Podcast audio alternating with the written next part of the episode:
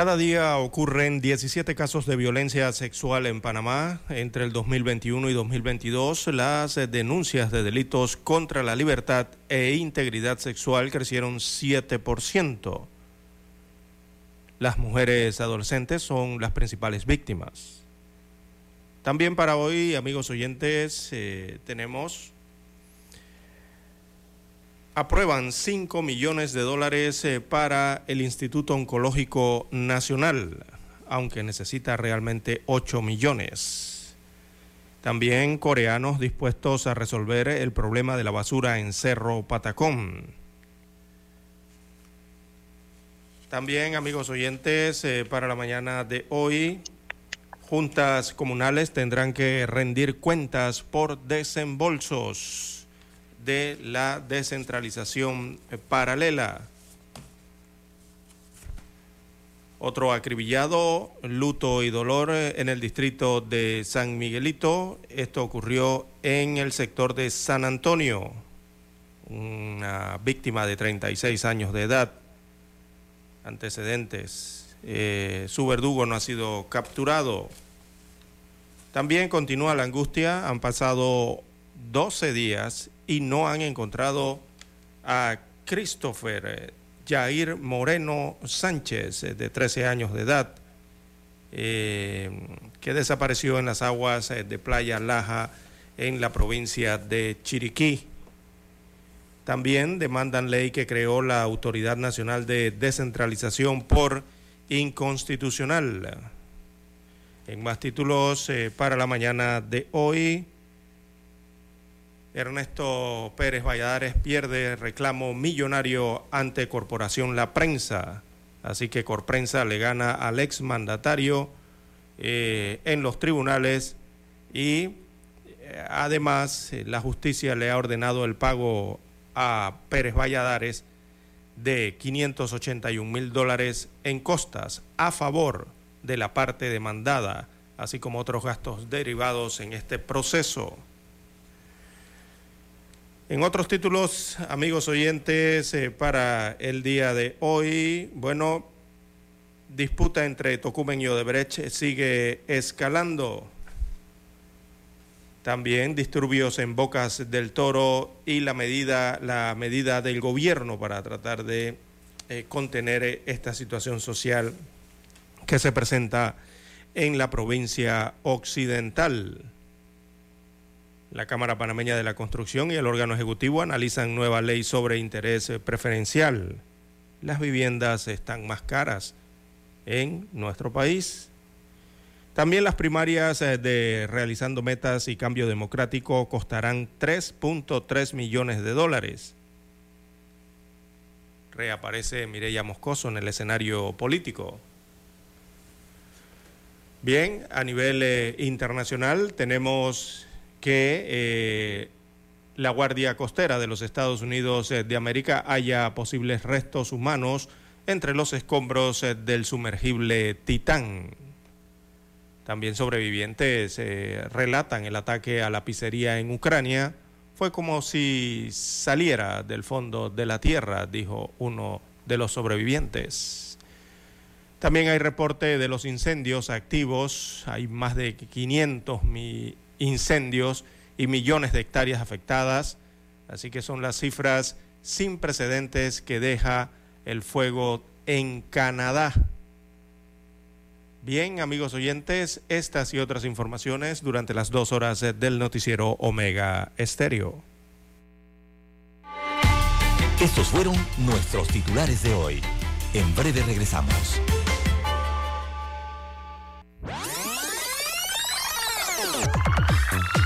Omega Stereo tiene una nueva app. Descárgala en Play Store y App Store totalmente gratis. Escucha Omega Stereo las 24 horas donde estés con nuestra nueva app.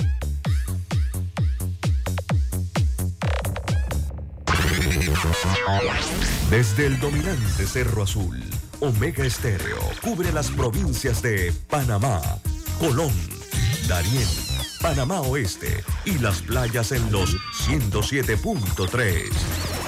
Continúa desde el majestuoso Cerro Calajagua en los 107.5, cubriendo todas las provincias centrales hasta el imponente volcán Barú en los 107.3 para las provincias de Chiriquí, Bocas del Toro y Veraguas.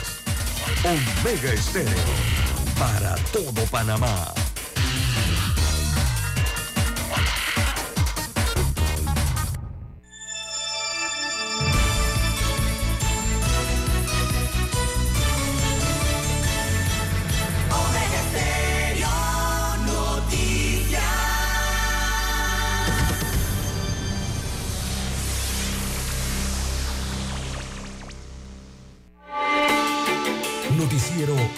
Estéreo.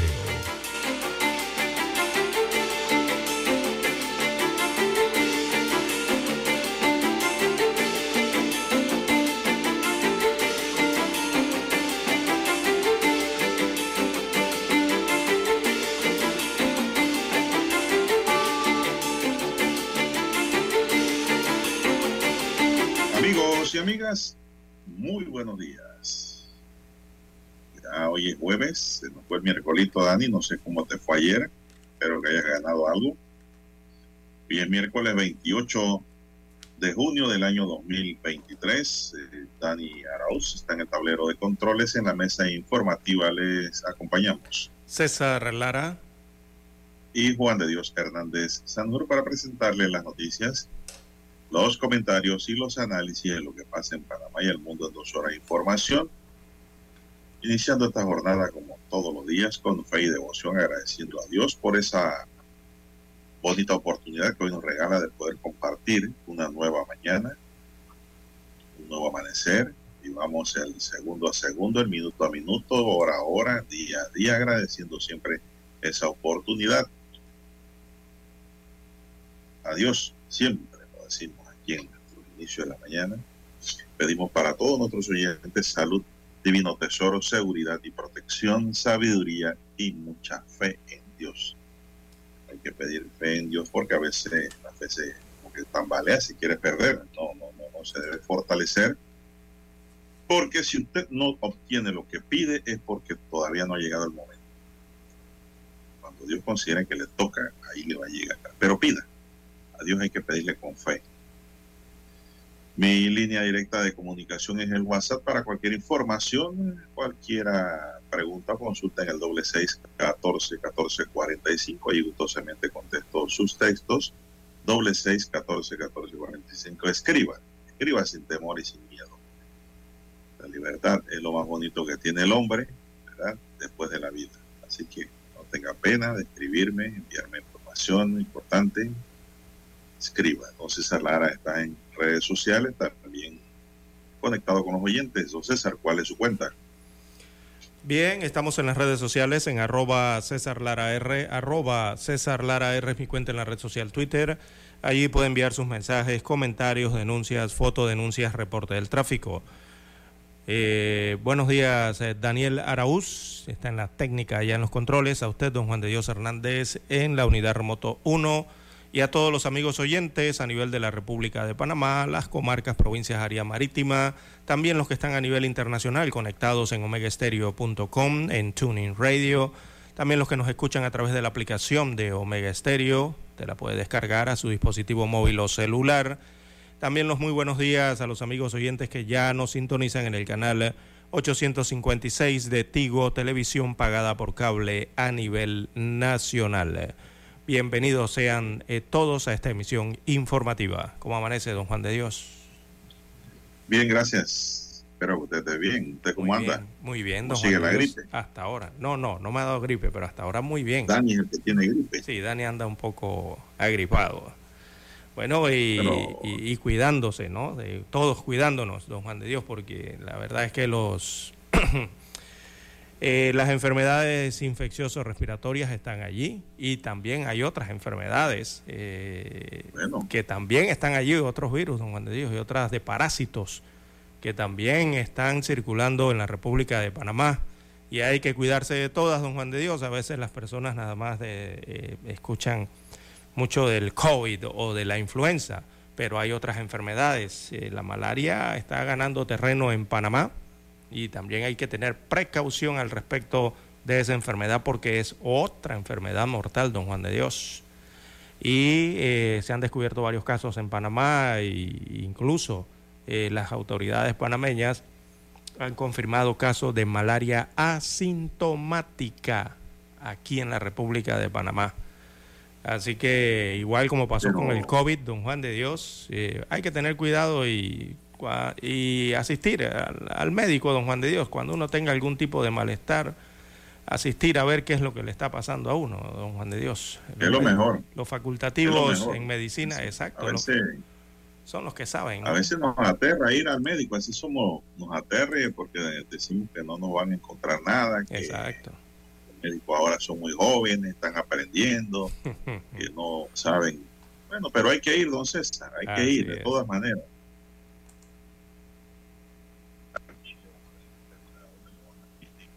Por favor, llamadas no, no manden llamadas, solamente texto de seis, perdón, de cinco y media a siete y media. Después de las siete y media llame cuando te guste, yo la atiendo. Oiga, y, este, don César, pero dice Dani que está controlando la gripe a punto de, sopa de pata con llame baboso. Uf, ya, ya. Él no usa limón ni, ni nada de esas no, cosas. No, no, no, En la tarde se toma su té de jengibre con manteca de tortuga. Hombre, e-, esa gripe no avanza ahí jamás. Muy buena esa, don Dani. Bueno, vamos a entrar en materia informativa, don César. Estoy viendo aquí que hay una nota de que caen seis personas, entre ellas cinco mujeres, por extorsionadores, don César. Este delito ha ido aumentando en Panamá, la extorsión, y más porque existen las redes sociales, César. Cómo hay la gente procesada, gente presa, gente detenida, gente denunciada, querellada por este delito de extorsión. Y el jefe de la cuarta zona policial de eh, dicen con el Ministerio Público y la DJ que se dieron investigaciones de cuatro denuncias judicializadas donde estas personas fueron identificadas. Seis personas, de ellas cinco mujeres y un varón, fueron aprendidos ayer en la provincia de Chiriquí por estar vinculados a un grupo delictivo que se dedicaba a la extorsión, confirmó el jefe de la cuarta zona policial, el comisionado Edgar González. Según el comisionado, estas personas operaban desde Chiriquí, donde realizaban llamadas a sus víctimas aduciendo mantener a un pariente secuestrado. César, la clásica, la vieja, ya eso está gastado, ya eso no funciona. Solicitando dinero a cambio de su liberación, resultando ser falso y terminando por extorsionarlo. Agregó que los, las apresiones se lograron mediante la operación Oriente 2, efectuada por unidades de la DIJ y la Fiscalía Superior especializada contra la delincuencia organizada. Durante los operativos se aprendieron y recabaron también equipos tecnológicos y documentos varios que serán aportados dentro del proceso de investigación.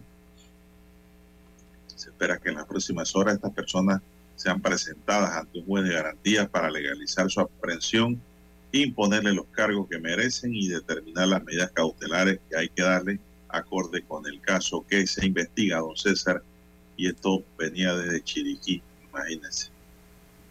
Mm, eso es viejo, eso es de que tienen una persona secuestrada y te ponen a alguien a gritar allá al fondo. Y mucha gente cae nerviosamente, corre a depositar, don César, el dinero. No hagan eso. No hagan eso y presenten la denuncia de la DJ. Así que este, esta es una práctica ya vieja, utilizada por estas seis personas que fueron detenidas por la Policía Nacional. Son las 5.47. ¿Qué más tenemos, don César? Bien, don Juan de Dios, eh, sube el precio de la gasolina y 95, de 95 octanos y baja la de 91 y el diésel. Eso va a ocurrir a partir de este viernes. Así, que han, así que han dado las nuevas tablas, nuevos precios de los combustibles eh, para la venta a partir de los próximos 15 días. Esto es a partir de las 6 de, de la mañana de este viernes. Así que estos nuevos precios de venta en Panamá son calculados según la Secretaría de Energía a partir de los comportamientos de los precios a nivel internacional. Estarán vigentes esos nuevos precios hasta el 30, eh, veamos, sí, 30 de junio hasta el 14 de julio. Eso serían los 14 días, los 15 días. Bueno, veamos la tabla eh, para las provincias de Panamá y Colón. La gasolina de 95 octanos tendrá un precio de un balboa con 5 centésimos el litro, es decir, el galón valdrá 3 dólares con 99 centavos. Estará el galón de la gasolina de 95 octanos, si usted lo mide por galón. Eh, por su parte, la gasolina de 91 octanos tendrá un costo por litro de 96 centésimos, lo que elevado a la medida de galón estaría costando 3 balboas con 64 centésimos el galón de la gasolina de 91 octanos. Recordemos que esta es la gasolina que tiene subsidio. El subsidio estatal es, de, eh, hasta 3 balboas con 25 centésimos. A partir de ahí entonces ya eh, lo adicional eh, lo estaría pagando entonces el Estado, ¿no? de los 3.25 a los 3.64. también en cuanto al precio tope del litro de diésel, el diésel libre de azufre o bajo en azufre, este fue fijado en 86 centésimos el galón, 87 prácticamente le van a estar cobrando, ¿no? Centésimos el galón, eh, perdón, la, el litro, eh, el galón entonces costaría 3 balboas con 28 centésimos el galón de, de diésel eh, a partir de mañana, lo que se traduce entonces en un desembolso por parte del gobierno de solo 3 centésimos por galón consumido. Así que así estarán los precios. La de 91 octanos, repito, te costará eh, 3 balboas con 64 centésimos el galón. Por lo tanto, allí el Estado eh, desembolsará 39 centésimos eh, como subsidio a ese combustible de 91 octanos. Recuerden que el, el combustible o la gasolina de 95 octanos no tiene ninguno de estos subsidios. Esa sí hay que pagarla eh, según el precio de paridad eh, que se tasa según los precios a nivel eh, internacional. Así que la de 95 octanos, repito, 95 octanos costará 3 balboas con 99 centavos a partir de mañana.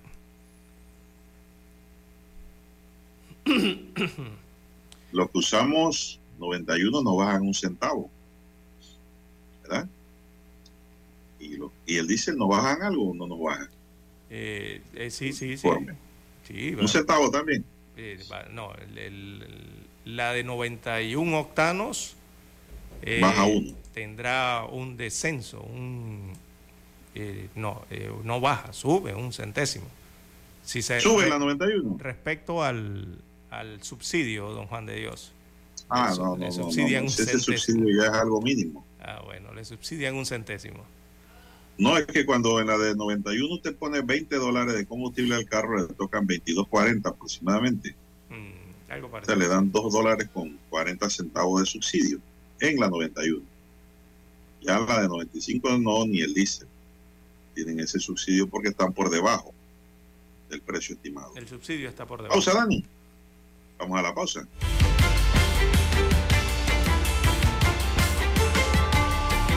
Para anunciarse en Omega Estéreo, marque el 269-2237. Con mucho gusto le brindaremos una atención profesional y personalizada. Su publicidad en Omega Estéreo. La escucharán de costa a costa y frontera a frontera. Contáctenos 269-2237. Gracias.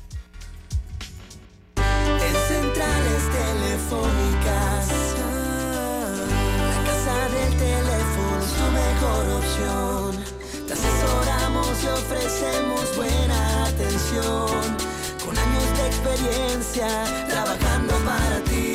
La casa del teléfono, ubicados en ya Brasil y lista hermosa. La casa del teléfono, líder de telecomunicaciones. La casa del teléfono, distribuidores de Panasonic. Ven a visitarnos. La casa del teléfono. 0465 lsdtcorp.com Distribuidor autorizado Panasonic. La información y el análisis. En perspectiva. De lunes a viernes, de 7.30 a 8.30 de la mañana. Con Guillermo Antonio Adames, Rubén Darío Murgas y Camila Adames Arias. En perspectiva. Por los 107.3 de Omega Estéreo.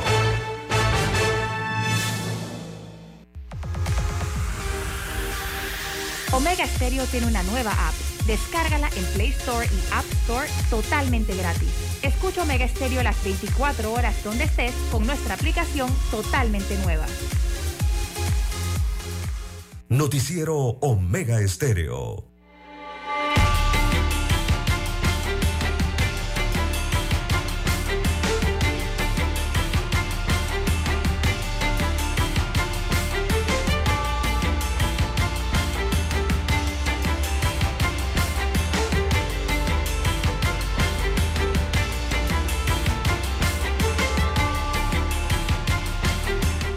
Avanza la mañana, avanzamos nosotros también, avanzamos en el tiempo, son las 5.54 minutos. Técnicos del Ministerio de Ambiente y Autoridad SEO de Corea del Sur, que ya están en Panamá, don César, así como del, del embajador de ese país, John Jin-kyu, analizaron la problemática de Cerro Patacón con funcionarios panameños. El embajador Jin-kyu señaló que el problema que enfrenta Panamá en este aspecto es bastante complejo y ellos brindarían toda su experiencia en el manejo de desechos para ayudar a resolverlo. Explicó que se llegó a la conclusión de que Cerro Patacón no cuenta con las bases necesarias para un desarrollo más integral y avanzado y la idea es crear un nuevo relleno.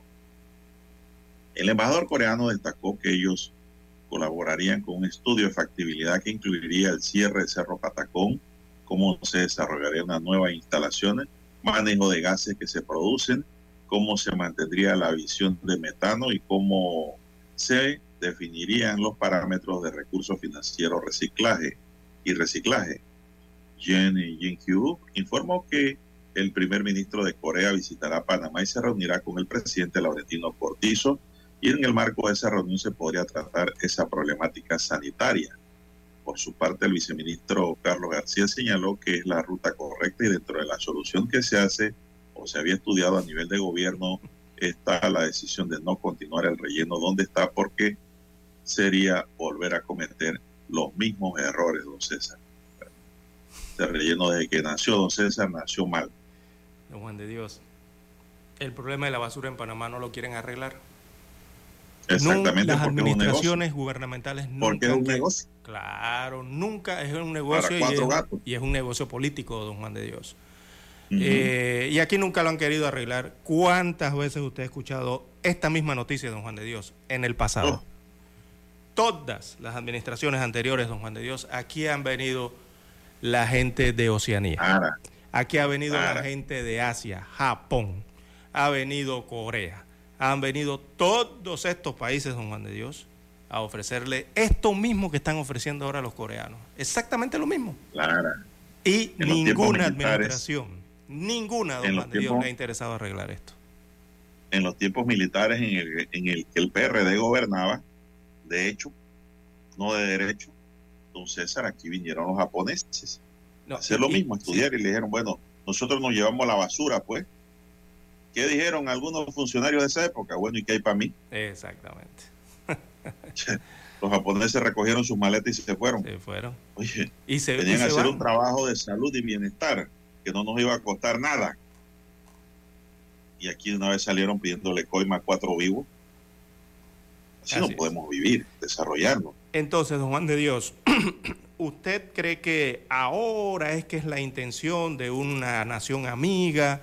De querer ayudar o apoyar en esta problemática que siempre ha estado allí. No es que esta problemática se está generando o esta crisis está ocurriendo en el año 2023.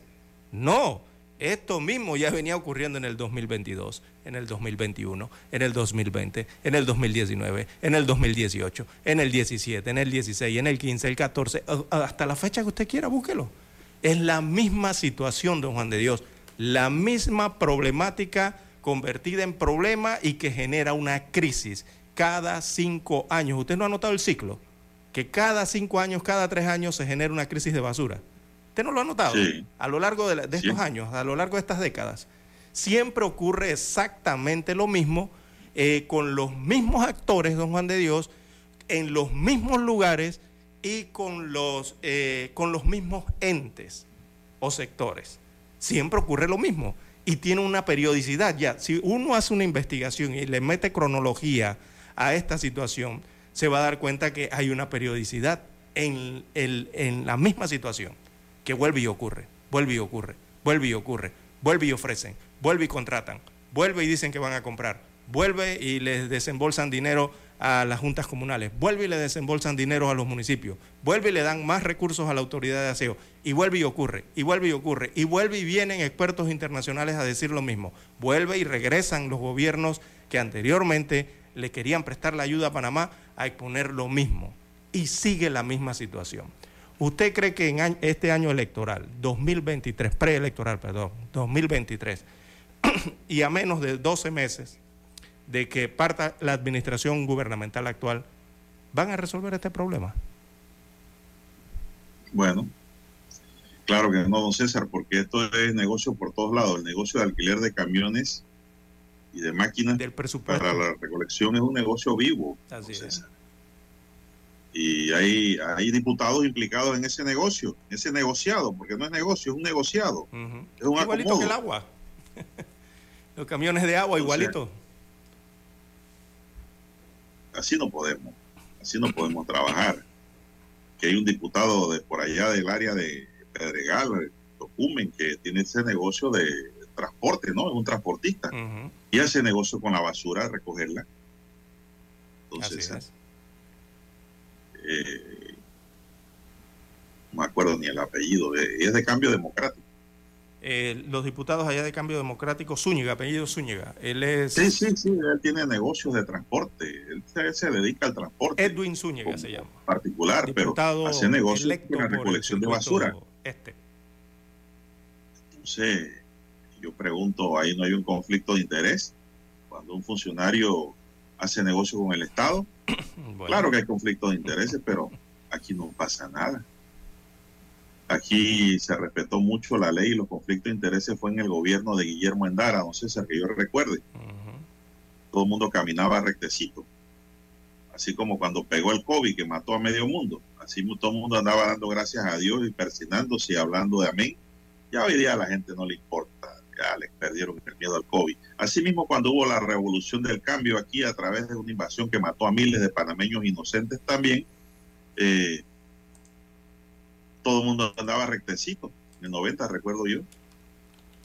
Todo el mundo portándose bien, todo el mundo cumpliendo con la ley, con la ética, que aquí hay conflicto de intereses. Pero el gobierno de Endara no estuvo, no estuvo a la altura para cambiar el país en ese momento.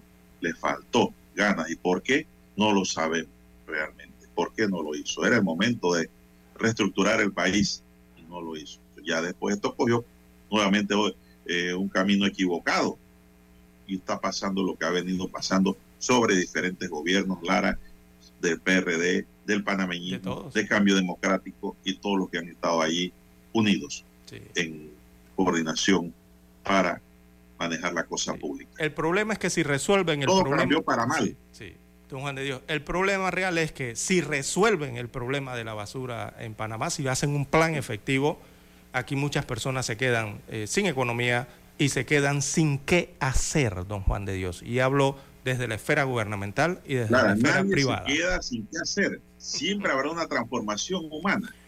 Bueno. Siempre. Siempre, Lara. Hay que escuchar el himno. La gente tiene que transformarse, tiene que adaptarse a los nuevos sistemas. Nadie se queda sin hacer nada. Siempre habrá algo distinto que hacer. Vamos a la pausa, dice don Dani.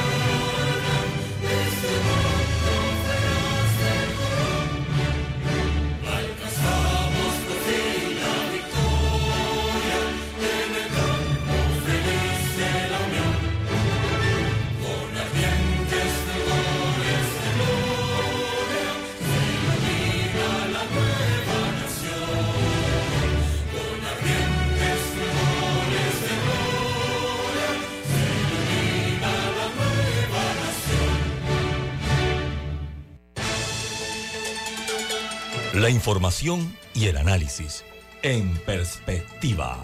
De lunes a viernes, de 7.30 a 8.30 de la mañana. Con Guillermo Antonio Adames, Rubén Darío Murgas y Camila Adames Arias. En perspectiva. Por los 107.3 de Omega Estéreo. Noticiero Omega Estéreo.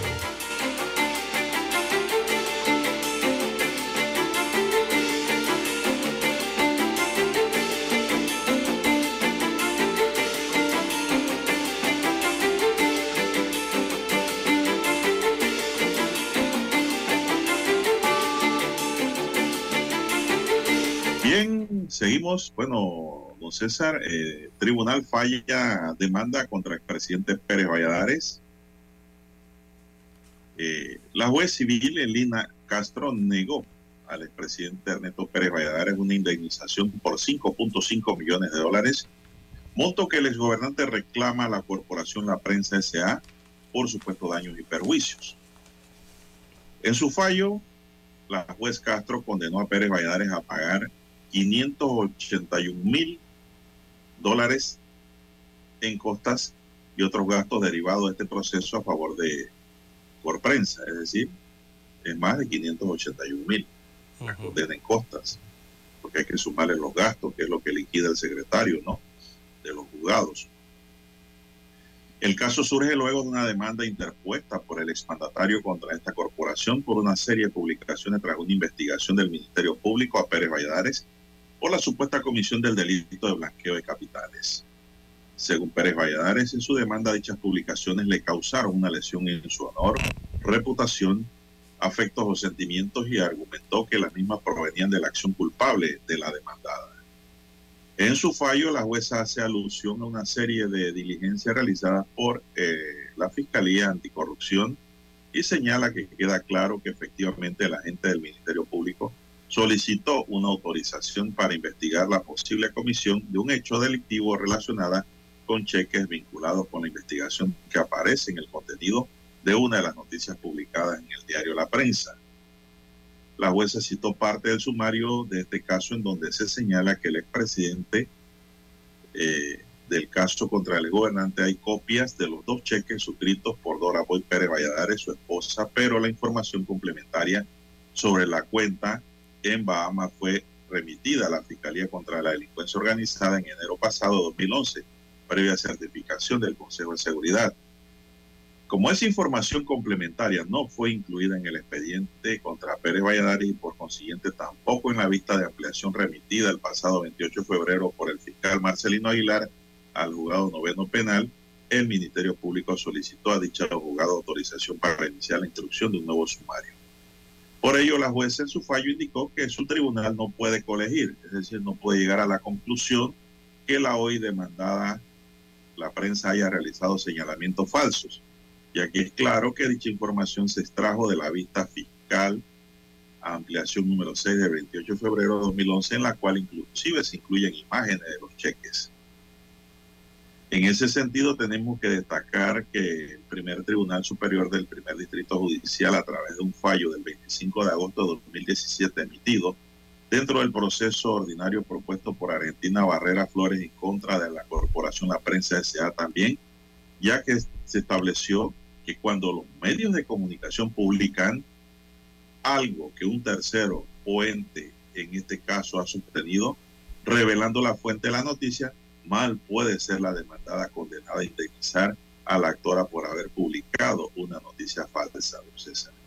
Esto es un precedente que hubo en ese otro caso, lo que nos indica que en este caso Pérez Valladares debió fue demandar al Ministerio Público del Estado y no a la prensa, porque la prensa lo que ha hecho es repetir lo que tiene una vista fiscal. Así es. Es decir, como noticia. Y eso lo hemos sostenido en estos micrófonos, don César. Y lo hemos explicado una y mil veces. Si en una denuncia, don César, en el Ministerio Público se da a conocer algo y ese algo se hace público y un medio de comunicación tiene información y lo da a conocer, ¿cómo usted lo va a acusar al medio por calumnia, injuria o por daños morales cuando el medio lo que ha recogido es una información que hay un expediente que es público? que publicidad y si no es público, que ha investigado también, porque el trabajo del medio de comunicación es investigar, don César. Seguimiento. Entonces te tienen que ir directamente contra el causante del daño. Es lo que yo he venido explicando en estos espacios durante años. Así que, por tal motivo, la jueza negó la pretensión formulada con la correspondiente condena en costas previstas en el Código Judicial, don César, eh, en contra del actor, en contra del demandante Ernesto Pérez Valladares. Así es, don Juan de Dios. Así que juez eh, niega la indemnización a Pérez Valladares y de paso lo condena a pagar más de 581 mil dólares a Corporación La Prensa, que es la empresa que edita los diarios La Prensa y Mi Diario también. Eh, la defensa de Corprensa estuvo a cargo de Adán Arnulfo Arjona, de la firma Galindo Arias y López los que defendía eh, el abogado defensor del diario La Prensa, en este caso, don Juan de Dios. Eh, don César, eh, tengo aquí, ayer, ayer me enviaron el fallo, copia del fallo, don César. Ah, entonces tiene y hay una parte interesante, sobre todo para los medios de comunicación, que habla sobre este tema. Y dice, y es que conforme a la jurisprudencia interamericana ha considerado en términos generales que el ejercicio de los derechos fundamentales se debe hacer con respeto por los demás derechos y que tanto la honra, dignidad, reputación también son derechos humanos consagrados en el artículo 11 de la Convención Americana, la cual le imponen límites a la injerencia de los particulares y el Estado. De allí que según el artículo 13.2 de la Convención Americana, la protección de la honra y reputación de los demás puede ser un motivo para establecer restricciones a la libertad de expresión, es decir, puede ser un motivo para fijar responsabilidades ulteriores por el ejercicio abusivo de dicha libertad. No obstante lo anterior, la Comisión Interamericana de Derechos Humanos ha indicado que en los eventos en que el derecho de rectificación o respuesta haya resultado insuficiente para restablecer el derecho a la reputación u honor de quienes se ven eh, afectado por un determinado ejercicio de la libertad de expresión y se puede entonces acudir a los otros mecanismos de responsabilidad jurídica, tal recurso a la reimposición de responsabilidad debe ser eh, estricto cumplimiento de ciertos requisitos específicos adicionales a lo que ya eh, mencionados a saber. A. Aplicación del estándar de la real malicia. Al recurrir al mecanismo de responsabilidad frente a un presunto abuso a la libertad de expresión debe aplicarse el estándar de valoración de la real malicia, es decir, demostrar que quien se expresó lo hizo con una plena intención de causar un daño y conocimiento de que se estaban difundiendo informaciones falsas o con un evidente desprecio por la verdad de los hechos. Es decir, pues le impone al que se sienta agraviado eh, el que acredite la culpa grave, doctrina que es aplicable cuando el sujeto pasivo de una difamación es decir, el calumniado, injuriado y dañado por la vía de los medios de difusión sea un funcionario público a, o figura del dominio público, como lo es el caso que nos ocupa.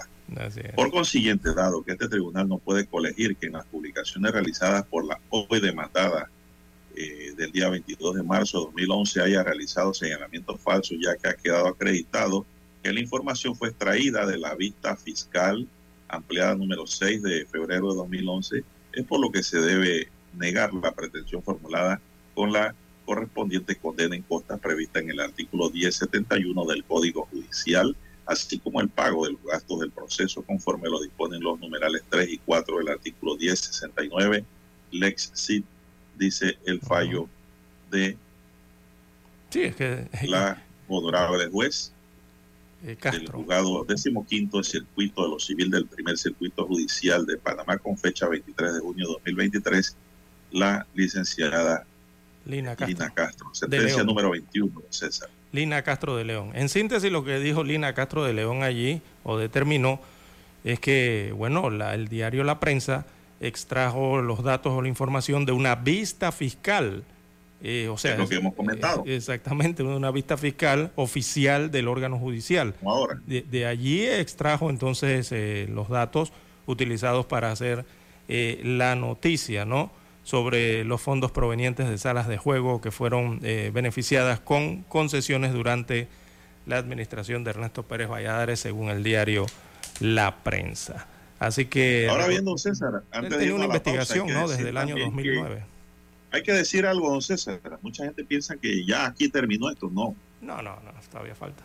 Al expresidente y sus abogados le queda el recurso de apelación ante el primer Tribunal Superior de Justicia del primer distrito judicial y también después si le confirman la sentencia o se la reforman y no le conviene puede presentar un recurso de casación no eh, ante la sala eh, civil de la Corte Suprema de Justicia lo mismo puede hacer la prensa en caso tal de que esta sentencia sea revocada o modificada y que considera que es un agravio pues a su pretensión lo mismo puede hacer es decir aquí eh, el tema no ha terminado, don César. Este, es un fallo de primera instancia.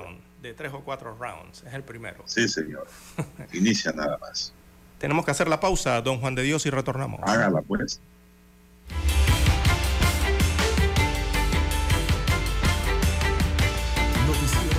Omega Estéreo. Desde los estudios de Omega Estéreo, establecemos contacto vía satélite con la voz de América. Desde Washington, presentamos el reportaje internacional.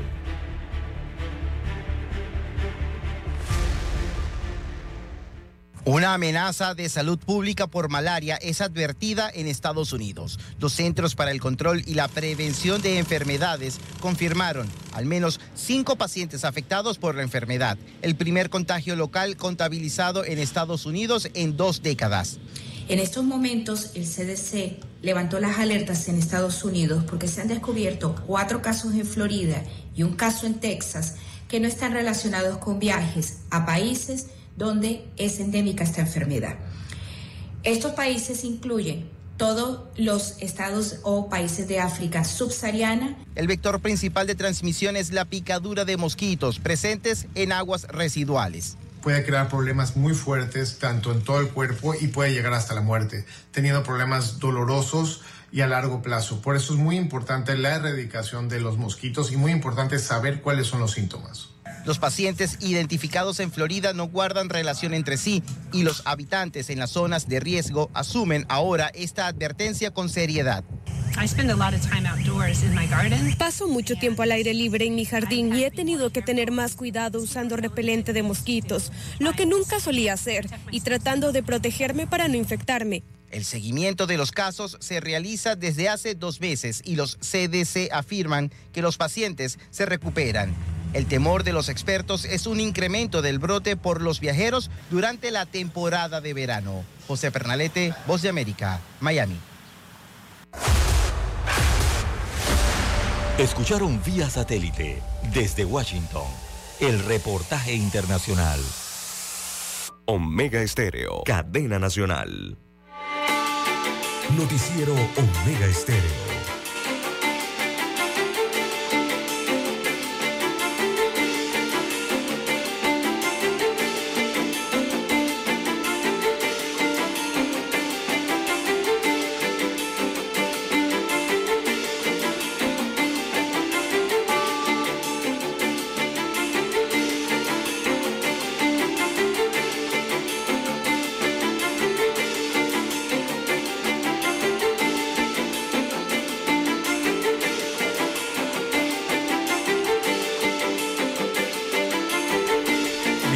6.19, 6.19 minutos de la mañana en todo el territorio nacional. Hay dos pescadores desaparecidos eh, tras naufragar una embarcación. Eh, ellos son de origen veragüenses. Eh, así que el capitán de una embarcación artesanal de nombre, veamos los datos, Rigoberto Vega, de 54 años de edad, eh, fue encontrado flotando en el mar sobre un tronco de madera en el Golfo de Montijo, esto frente a las costas de la provincia de Veraguas, este es el área pacífico al sur de Veraguas, entre la isla Sébaco y Punta Duarte, luego eh, que una fuerte ola y el mal tiempo volteara la lancha. El pasado fin de semana eh, él salió de pesca junto a dos compañeros que ahora están desaparecidos.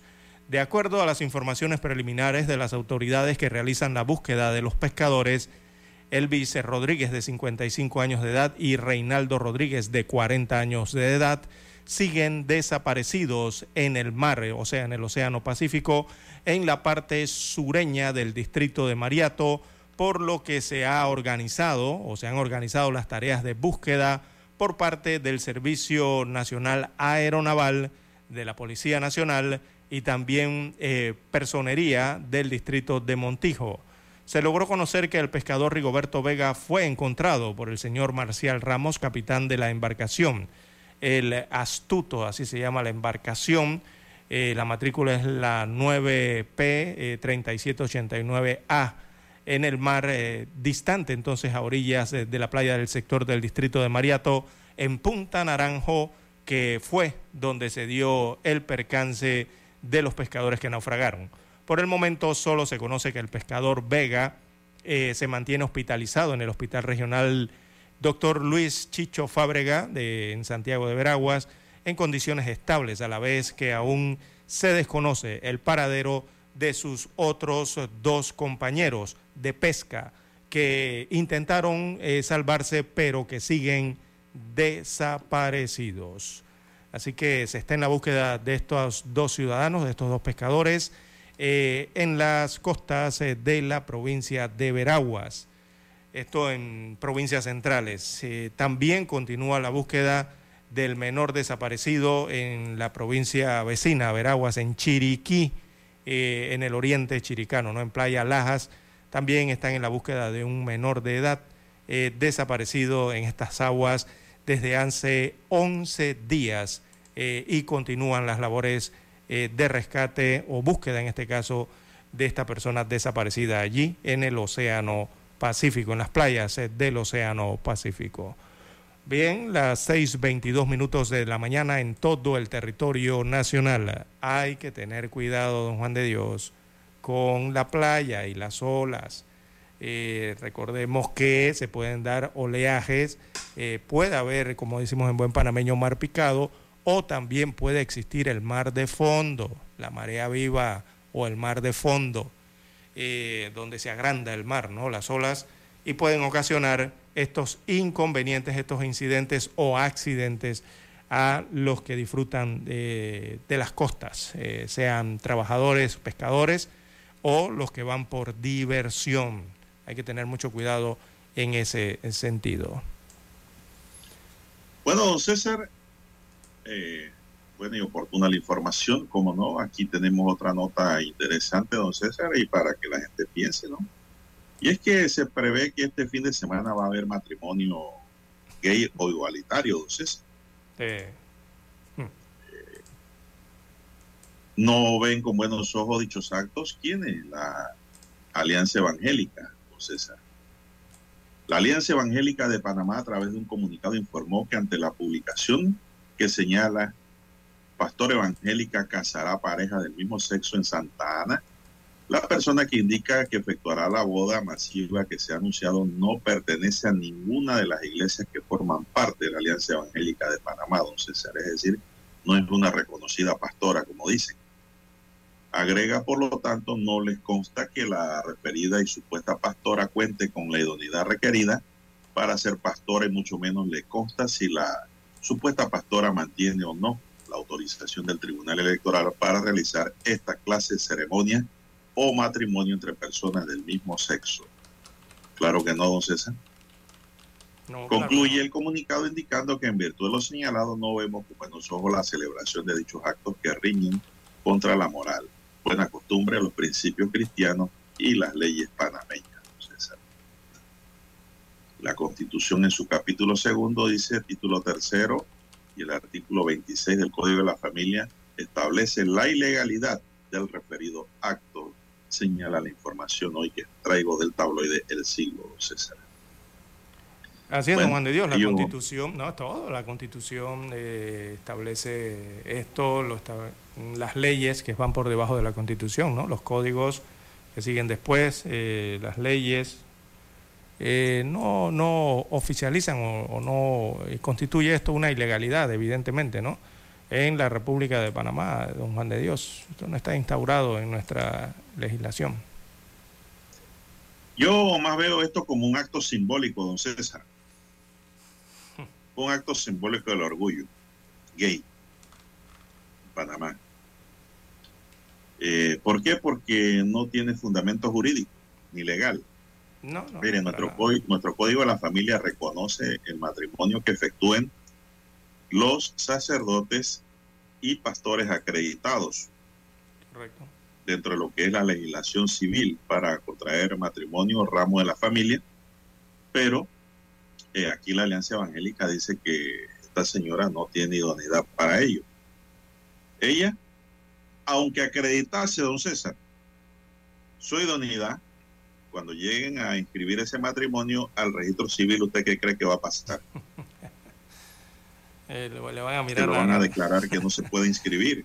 Claro, es inválido ante la, luz del derecho panameño, máxime cuando ya salió un fallo que no lo reconoce ese tipo de actos. Un fallo reciente de la Corte. Entonces, por eso es que yo digo, don César, que esto es un acto simbólico, ¿no? De las parejas del mismo sexo que quieren establecer eh, una unión, pero que pues eh, lo prohíbe la constitución y la ley de la República de Panamá. O, o, y si no lo prohíbe, no lo acepta, mejor dicho, don César. Se lo puede hacer. Uh -huh. Haga lo que usted quiera. Pero cuando usted va a escribir o legalizar eso, no tiene legalidad para efectos civiles entre las partes. Así es. Eso señalándolo así bien objetivo y calmado, don Juan de Dios. ¿verdad? En base al tema que tiene que ver con los aspectos legales y lo que el derecho aquí en Panamá establece, ¿no? Eh, la parte legal, el cuerpo legal. Eh, pero, eh, don Juan de Dios, al final uno no entiende, de, don Juan de Dios, de estos enredos, porque así los catalogo yo siempre, ¿no? Enredos. ¿En base a qué? En base a no sé qué, crean constantemente estos grupos eh, sobre estos eh, temas, ¿verdad? Eh, denominados por estos mismos grupos LGTB. Pero anunciar que van a exhibir, ¿verdad? Que van a cometer, y lo digo muy personalmente, tamaño y respeto aquí en, en el país, sobre todo, recordemos que hay una religión que es la mayoritaria en Panamá, y no lo digo yo, lo dice la Constitución, lo dicen las leyes, y así lo ha establecido el país. Eh, don Juan de Dios, tamaño y respeto, ¿no? Eh, a la mayoría del país, eh, a las leyes, como yo usted bien ha señalado, también tamaño y respeto a las normativas. Yo no sé, no, yo veo que no buscan mostrar ningún tipo de recato, ni sobre todo ningún tipo de prudencia, don Juan de Dios, en, en, en, en estas actividades o en estas intenciones ¿no? que siempre ellos realizan. hay que pedir recato, hay que pedir respeto no se pueden confundir estas cosas en el país, don Juan de Dios. Bueno, yo creo, don César, que la falta de respeto es contra la iglesia evangélica directamente, a pesar de que existe una alianza eh, formada por católicos y evangélicos en este sentido, ¿no? Sí, hay libertad de culto. ¿Por qué? Porque se está hablando de una pastora, no están hablando de una sacerdotisa ni de un sacerdote. Entonces, ahí hay una disquisición entre una cosa y la otra, ¿no? Pero eh, a toda forma no tiene fundamento legal, no tiene fundamento jurídico, no tiene efectos jurídicos, es decir, no hay resultados para esa unión, simplemente es un acto que usted puede hacer en cualquier lugar cuando le dé la gana, cuando quiera, pero que no pasa de ser más de un show, Exacto. una demostración refiero, ¿no? eh, simbólica de que pues una pareja ha contraído matrimonio como si se tratase de una novela, ¿no? ¿Dónde dijo Todo que lo van a realizar, don Juan de Dios? ¿Dónde dijo que esta actividad la van a realizar? Santa Ana. Eh, ¿En Santa Ana se referirán a la, a la plaza de Santa Ana? Sí, a la plaza del parque, porque la iglesia está en reparación. Frente a la iglesia, ¿no? De, Santa Ana. No, ahí donde está. En el área ahí, pública, en el parque. Gazebo. En el área En el pública. gazebo. ¿no? Exacto, ese es un área pública. Eh, bien, bueno, esperaremos lo que ocurre el fin de semana, don Juan de Dios. Seis... Ah, eso, va, eso va a ocurrir, un acto más, un show más, ¿no? De los medios. Así es. Y, y punto, no va a pasar más nada. No va a pasar más nada. No hay efectos legales ni espirituales dentro de la iglesia evangélica ni la iglesia católica sobre este tipo de matrimonio, don César, en donde pues queda muy claramente que el matrimonio es entre un hombre y una mujer, entre una mujer y un hombre. Uh -huh. Lo demás es puro placer, don César, y sexo. Es cuestión de gusto, como decía el profesor Zavala, que paz descanse. Vamos a la pausa, don Dani, regresamos.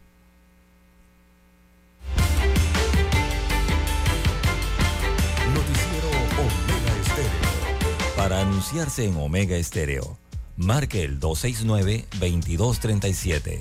Con mucho gusto le brindaremos una atención profesional y personalizada. Su publicidad en Omega Estéreo. La escucharán de costa a costa y frontera a frontera. Contáctenos 269-2237.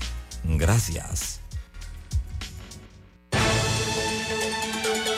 La información y el análisis en perspectiva. De lunes a viernes, de 7.30 a 8.30 de la mañana. Con Guillermo Antonio Adames, Rubén Darío Murgas y Camila Adames Arias. En perspectiva. Por los 107.3 de Omega Estéreo.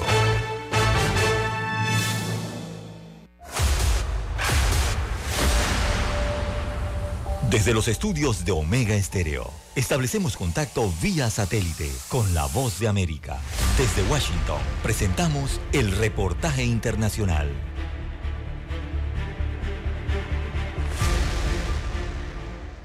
Como una medida para contrarrestar la violencia, criminalidad y muerte en el país, el gobierno de Honduras inició un operativo en los centros penitenciarios a nivel nacional a fin de recuperar el control de las cárceles, así como el desarrollo de la operación Candado, conformada por policías y militares con la meta de revertir la ola de violencia que desangra a la nación centroamericana. Tan solo durante el fin de semana pasado, más de 20 personas perdieron la vida de forma violenta y ante esta situación la conferencia episcopal, a través de un comunicado, hizo un llamado al gobierno a que analice y replantee si la estrategia de lucha contra la criminalidad estaría dando los resultados esperados. Karen Valladares, experta en derechos humanos, asegura que el Estado debe recuperar el control penitenciario. Y hasta este momento no hemos tenido eh, una diferencia de años atrás a la actual, ¿verdad? Si bien es cierto, hay una junta actualmente interviniendo en estos centros penitenciarios, pero va a ser importante conocer cuál va a ser el plan de respuesta. Y no se requiere de mano dura, se requieren de políticas de prevención, políticas de reinserción y políticas claras, ¿verdad? Por su parte, el magistrado de la Corte Suprema de Justicia, Walter Sabio, anunció las medidas establecidas para descongestionar los centros penitenciarios. Eh, estamos trabajando en consonancia con el Ministerio Público, con lo que es la Dirección de Medicina Forense, a efecto de que nos hagan llegar los dictámenes y estas personas puedan salir con algunos de los beneficios de preliberación. Mientras tanto, la sede diplomática de los Estados Unidos en Honduras aconsejan mantener una identificación en todo momento, monitorear los medios de comunicación, conocer las zonas con alta incidencia delictiva, así como mantener un perfil bajo y, sobre todo, cumplir con las disposiciones de las autoridades de seguridad. Oscar Ortiz, Voz de América, Honduras. Escucharon vía satélite desde Washington el reportaje internacional.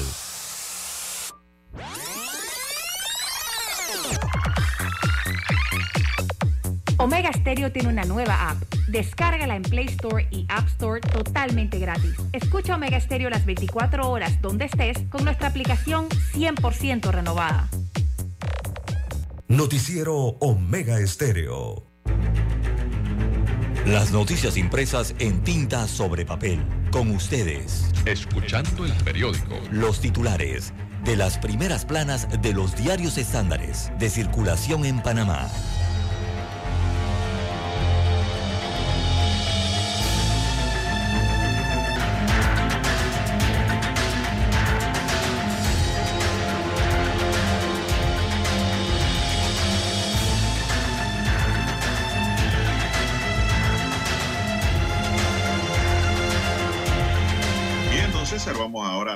Parte correspondiente a la lectura, de los titulares, eh, indicando que hoy es jueves 29 de junio.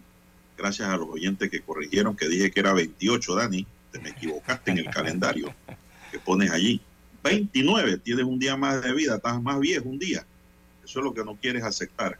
hoy es 29, 29 de junio. Adelante, don César, con los titulares de la prensa. Buenos días, Panamá. El hombre se está ahorrando un día.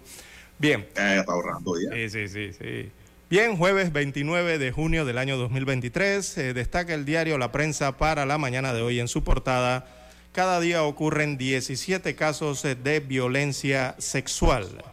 Destaca hoy el rotativo que entre el año 2021 y el 2022 las denuncias de delitos contra la libertad e integridad sexual crecieron 7%. Las estadísticas destacan que las mujeres adolescentes son las principales víctimas de esta violencia sexual. Así que son cifras eh, de la República de Panamá, también del Ministerio eh, Público, que atiende en promedio estas 17 mil denuncias sobre delitos de esta índole. Bien, en más titulares eh, para la mañana de hoy del diario La Prensa, Corprensa le gana a Pérez Valladares un reclamo millonario. Así que la juez decimoquinta del circuito civil, Lina Castro de León, negó a Ernesto Pérez Valladares la indemnización de 5.5 millones de dólares que desde hace 11 años el expresidente exige a Corporación La Prensa SA Corprensa por presuntos daños y perjuicios. Además, el juzgado le ordenó a Pérez Valladares el pago de 581 mil dólares en costas a favor de la parte demandada, así como otros gastos derivados de este proceso. O sea que la cifra que tendrá que pagar Ernesto Pérez Valladares, bueno, por lo menos hasta esta instancia, eh, es más de 581 mil dólares. Bien, en otros títulos del diario La Prensa para la mañana de hoy, demandan eh, ley que creó la Autoridad Nacional de Descentralización por inconstitucional. Eh, destaca el diario La Prensa alegando que la ley que creó la Autoridad Nacional de Descentralización viola la Constitución. El abogado Daniel Lombana Franceschi eh, presentó este miércoles una demanda para que el Pleno de la Corte Suprema de Justicia decida sobre el futuro de varios artículos eh, de la Ley 37 del año 2009. Según el abogado, esa ley traspasó a la Autoridad de Descentralización eh, responsabilidades eh, del Ejecutivo. Cita el artículo 184 de la Constitución sobre las atribuciones del presidente y destaca además que la Autoridad Nacional de Descentralización es una entidad inexistente a nivel constitucional, pero se le ha exigido como intermediario entre el gobierno central y los gobiernos locales. También para hoy el diario La Prensa, entre otros títulos, abre en vía tras protestas en Bocas del Toro. Continuaba el conflicto allá en el, en el occidente del país. Así que manifestantes eh, de la provincia de Bocas del Toro abrieron eh, el puente de Changuinola ayer miércoles a las 4.30 de la tarde tras la llegada de una comisión de alto nivel de gobierno. Esta comisión estaba encabezada por el ministro de Vivienda y Ordenamiento Territorial, Rogelio Paredes. También en economía, eh, disputa entre Tocumen y Odebrecht sigue escalando. Esto está en la página 1B. En la página 2B, también de economía y finanzas, Celina logra acuerdo de inversión por 50 millones de dólares en varios tramos. Veamos la sección Vivir Más, la página 5B. Bueno, allí desarrollan el reportaje Ritmos y Raíces Panameñas viaja a Lituania y a Polonia con nuestro arte cultural y de bailes. También en los deportes, bueno, selección femenina mayor de fútbol de Panamá se mide a la mayor de España. Así que Panamá frente a España en el femenil, esto de preparación, ¿no? Eh, la fotografía principal del diario La Prensa, bueno, muestra, mm, este es un foro, eh, es el foro Mosaico, Panamá País de Oportunidades, eh, con el propósito entonces de resaltar la diversidad, la multiculturalidad y el respeto, la congregación Kol Sherit Israel llevó a cabo este miércoles la quinta edición del foro Mosaico, Panamá País de Oportunidades. Así que los seis eh, panelistas, eh, moderadores o moderados en este caso, observo la fotografía por Sabrina Bacal, eh, mostraron esta pluralidad. Así que de izquierda a derecha en la foto se observan, está la fundadora de Marea Verde, ella es Mireille Endara de Eras. También está el arquitecto Tomás Mendizábal, el presidente de Ciudad del Saber, también Jorge, bueno, sería Jorge Arosemena Eh, también está la artista Patricia eh, Villar, perdón, y el eh, presidente más joven de la Cámara de Comercio de Colón, el señor, el joven Michael Chen, según observo aquí en la fotografía principal, captada ayer en un hotel de la localidad. Bien, son los títulos que presenta hoy el diario La Prensa. Revisemos ahora los titulares de primera plana de la Estrella de Panamá. Bien, la Estrella de Panamá para hoy, don César dice en su primera plana, Panamá y Ucrania exploran relaciones comerciales. Ucrania y Panamá empezarán conversaciones para establecer relaciones comerciales bilaterales durante el primer foro empresarial anual Ucrania-Panamá 2023, que se realiza hoy en la ciudad capital. El presidente de la Cámara de Comercio Ucraniana en Panamá, Nicolás Bakajla Duque, dijo que este foro es el inicio de pasos a seguir para buscar beneficios y relaciones bilaterales entre ambos países con miras al posconflicto por la invasión rusa. Más que todo se busca el inicio de conversaciones comerciales entre Ucrania y Panamá, preparándonos para la posguerra de qué servicios podemos ofrecer a Ucrania y ese país qué puede ofrecer a Panamá entre servicios y productos. Ustedes saben, muchos dirán en este momento, ah, no, pero ¿cómo te va a negociar con un país en guerra?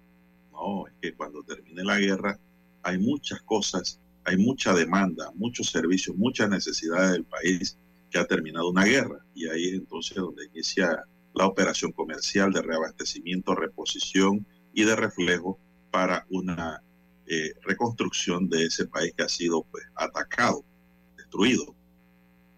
Eso viene después. Eso es visión empresarial. CAPAC y Ejecutivo analizan nueva ley sobre interés preferencial representantes de la CAPAC y el presidente Laurentino Cortizo sostuvieron una reunión en la que se analizó, entre otros temas, una nueva ley de interés preferencial. Tribunal de Juicio declara culpabilidad en caso de estafa a la comunidad hebrea en juicio. Disturbios en Boca del Toro y la medida del gobierno en la provincia han dado entrenamientos, enfrentamientos, perdón, mal, han dado enfrentamientos entre la policía y personas que fueron desalojadas de un terreno invadido, el gobierno evalúa otorgar lotes a los invasores. Panamá suma cuatro medallas de oro. Los atletas panameños Edwin Núñez y Verónica Correa en surf y Ateína Bailon en boxeo conquistaron medallas de oro ayer en los Juegos Centroamericanos y del Caribe. Estas se suman a la primera de oro lograda por Carla Navas en gimnasia artística. La delegación ha alcanzado 10 medallas en esta cita deportiva. Las primarias de RMICD costarán 3,3 millones de dólares a los panameños. Eh, Mireya Moscoso reaparece en videos. Pensiones, matrimonio igualitario y minería. El precandidato presidencial y líder del partido Movimiento Otro Camino habló sobre lo complejo que es conformar un bloque independiente para las elecciones generales del 2024 consideró que los temas matrimonio igualitario y minería dividen al electorado y se mostró a favor de mantener sistemas mixtos de pensiones. Estamos hablando del líder de otro camino, eh, Ricardo Lombana. Y en el titular de techo dice, eh, dibujarte un encuentro con el arte moderno modelado en arcilla. Las aventuras de Indiana Jones regresan a la gran pantalla. Dos titulares de techo nos brinda la estrella de Panamá y con ello concluimos la lectura de los titulares correspondientes a la fecha. Hasta aquí, escuchando el periódico. Las noticias de primera plana, impresas en tinta sobre papel. Noticiero Omega Estéreo. Desde los estudios de Omega Estéreo, establecemos contacto vía satélite con la voz de América. Desde Washington, presentamos el reportaje internacional.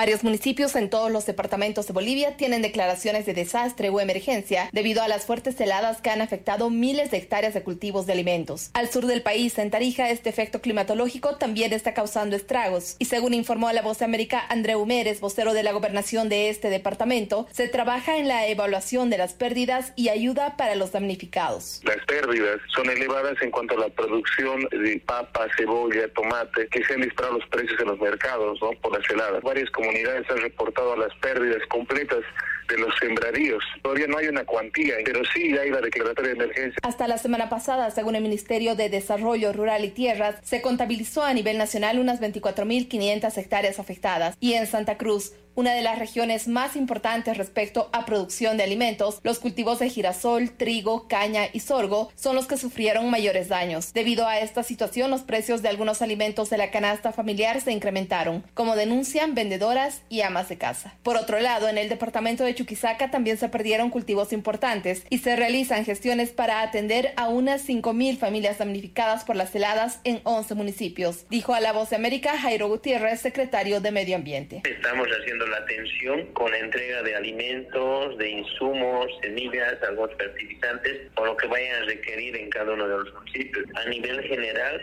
papa, maíz y hortalizas, que es lo que me ha, se han afectado. Pero también tenemos municipios de la región de los Inquis que también han perdido árboles frutales. El gobierno se comprometió a apoyar la reactivación de la economía de los productores, mientras se trabaja en una cuantificación actual de los daños con personal técnico. Según el pronóstico del Servicio Nacional de Meteorología e Hidrología, las bajas temperaturas se extenderán hasta agosto y los departamentos más afectados serán La Paz, Oruro y Potosí, con temperaturas que oscilan entre 6 y 9 grados bajo cero. Fabiola Chambi, Voz América, Bolivia. Escucharon vía satélite desde Washington el reportaje internacional. Noticiero Omega Estéreo. Es momento de adentrarnos al mar de la información. Este es el resultado de nuestra navegación por las noticias internacionales más importantes en este momento.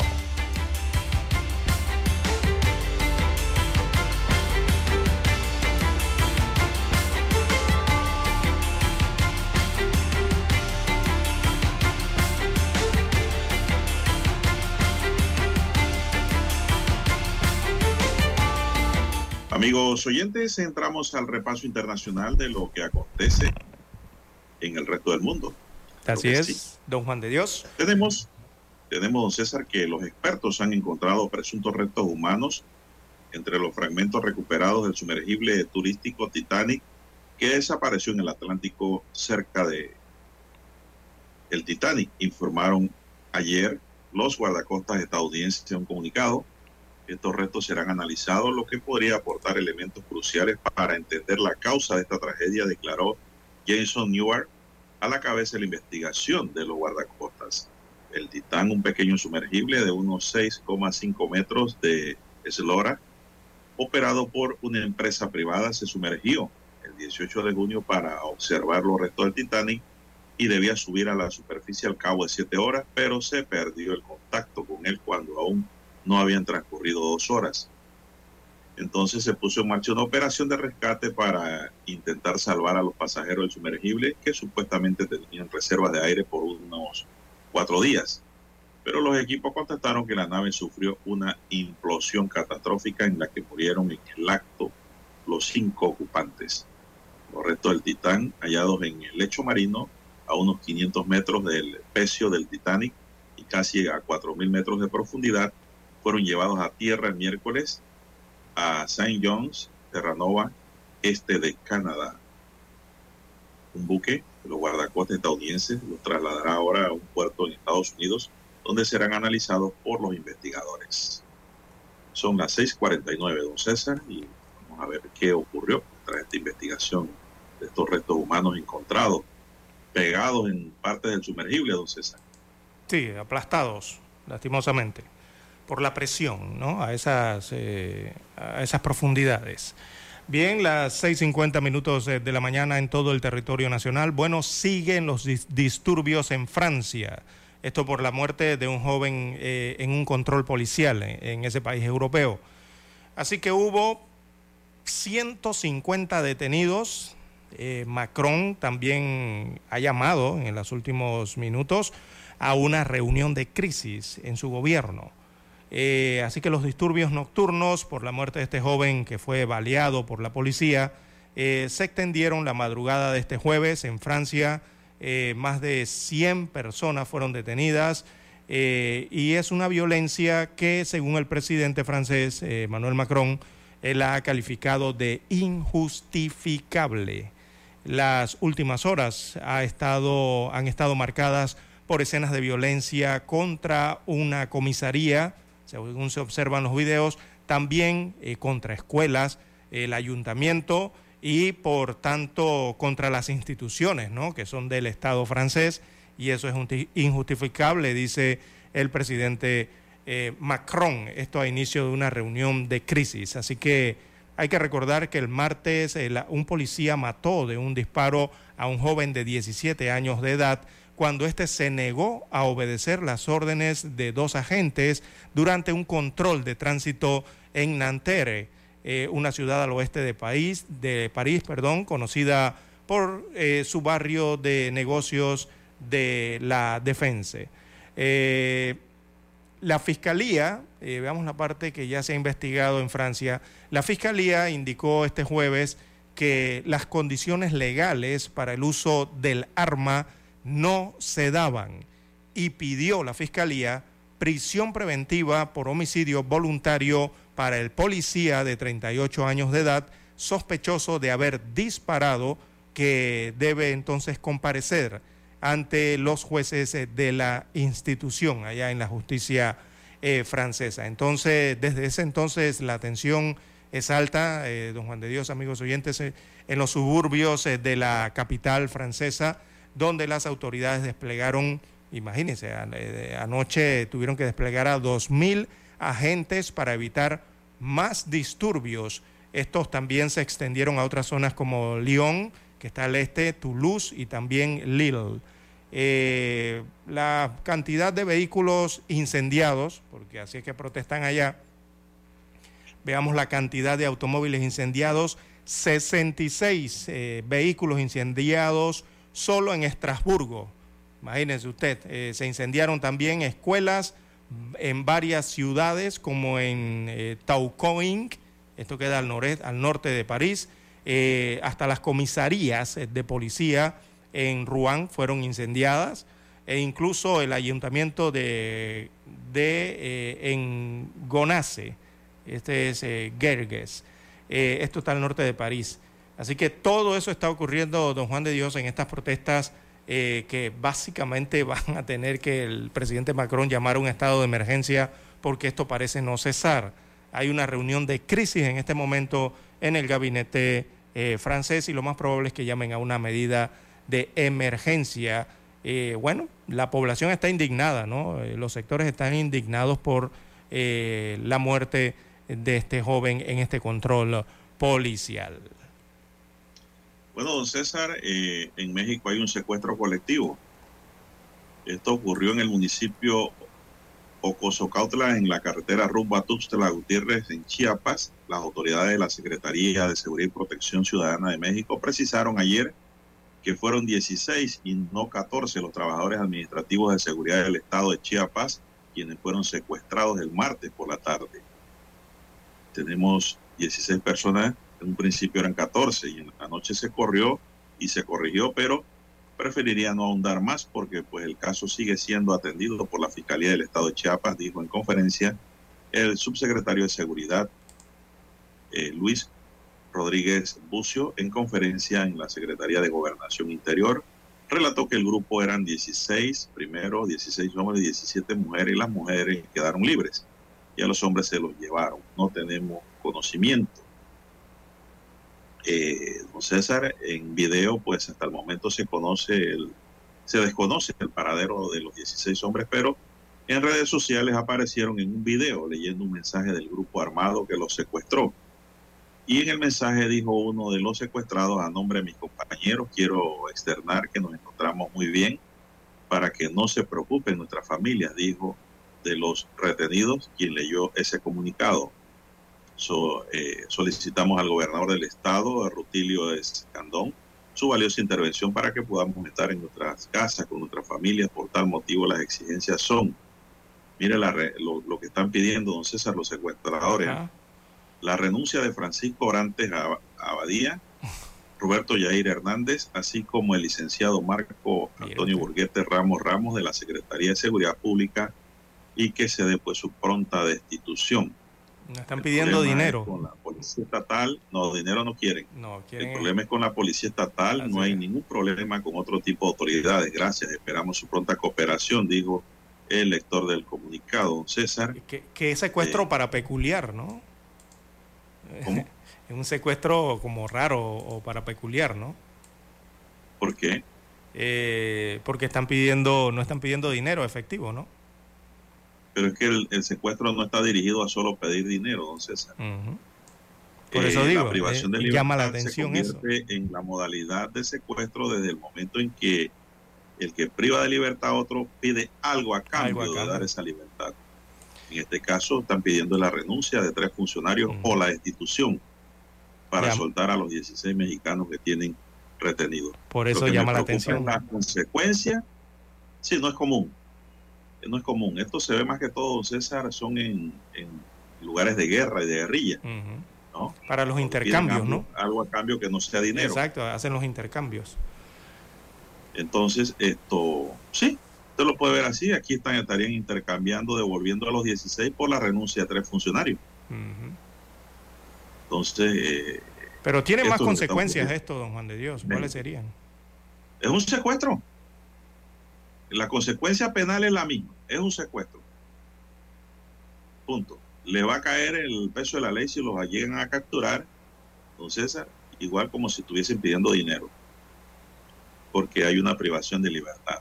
Hay un bien jurídico protegido allí por eh, el derecho internacional y la constitución de cada país y de la ley, que es la libertad.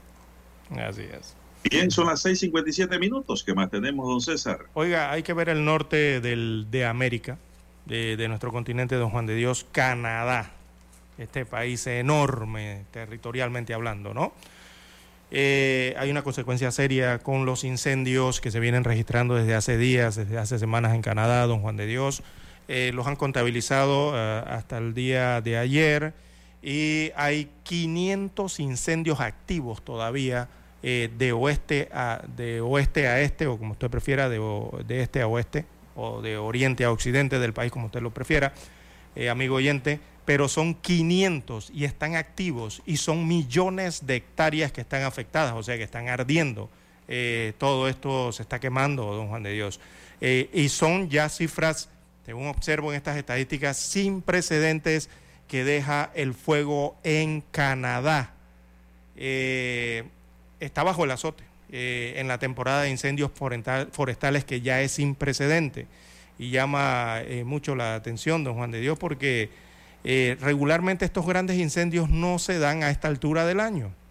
entonces hay un punto máximo que por lo general siempre viene año tras año en julio o en agosto, pero en este caso se han registrado en junio. Así que todavía no hemos llegado ni siquiera a julio ni agosto, así que la situación pudiese eh, presentarse eh, complicada.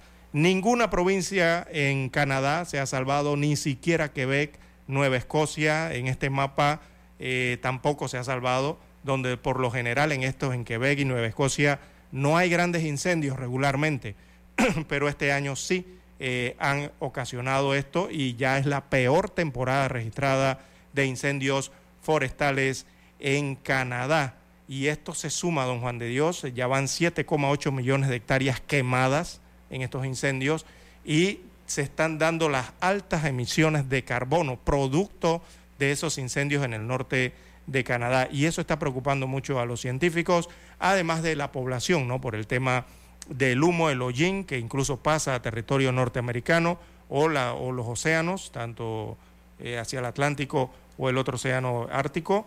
Eh, y don Juan de Dios, el tema del calentamiento, ¿no? las altas temperaturas eh, que ya exceden los récords que se habían registrado anteriormente en Canadá. Sumado don Juan de Dios, a las olas de calor que ya han anunciado en varias latitudes, eh, tanto norteamericanas en la parte norte y las latitudes también eh, en Europa. Así que complicada la situación eh, sigue en Canadá con estos incendios forestales. Ya tenemos la señal desde Washington, Estados Unidos de América, en directo. Vamos al satélite, Daniel. Noticiero Omega Estéreo. El satélite indica que es momento de nuestra conexión. Desde Washington, vía satélite. Y para Omega Estéreo de Panamá, buenos días, América. Buenos días, América. Vía satélite. Desde Washington.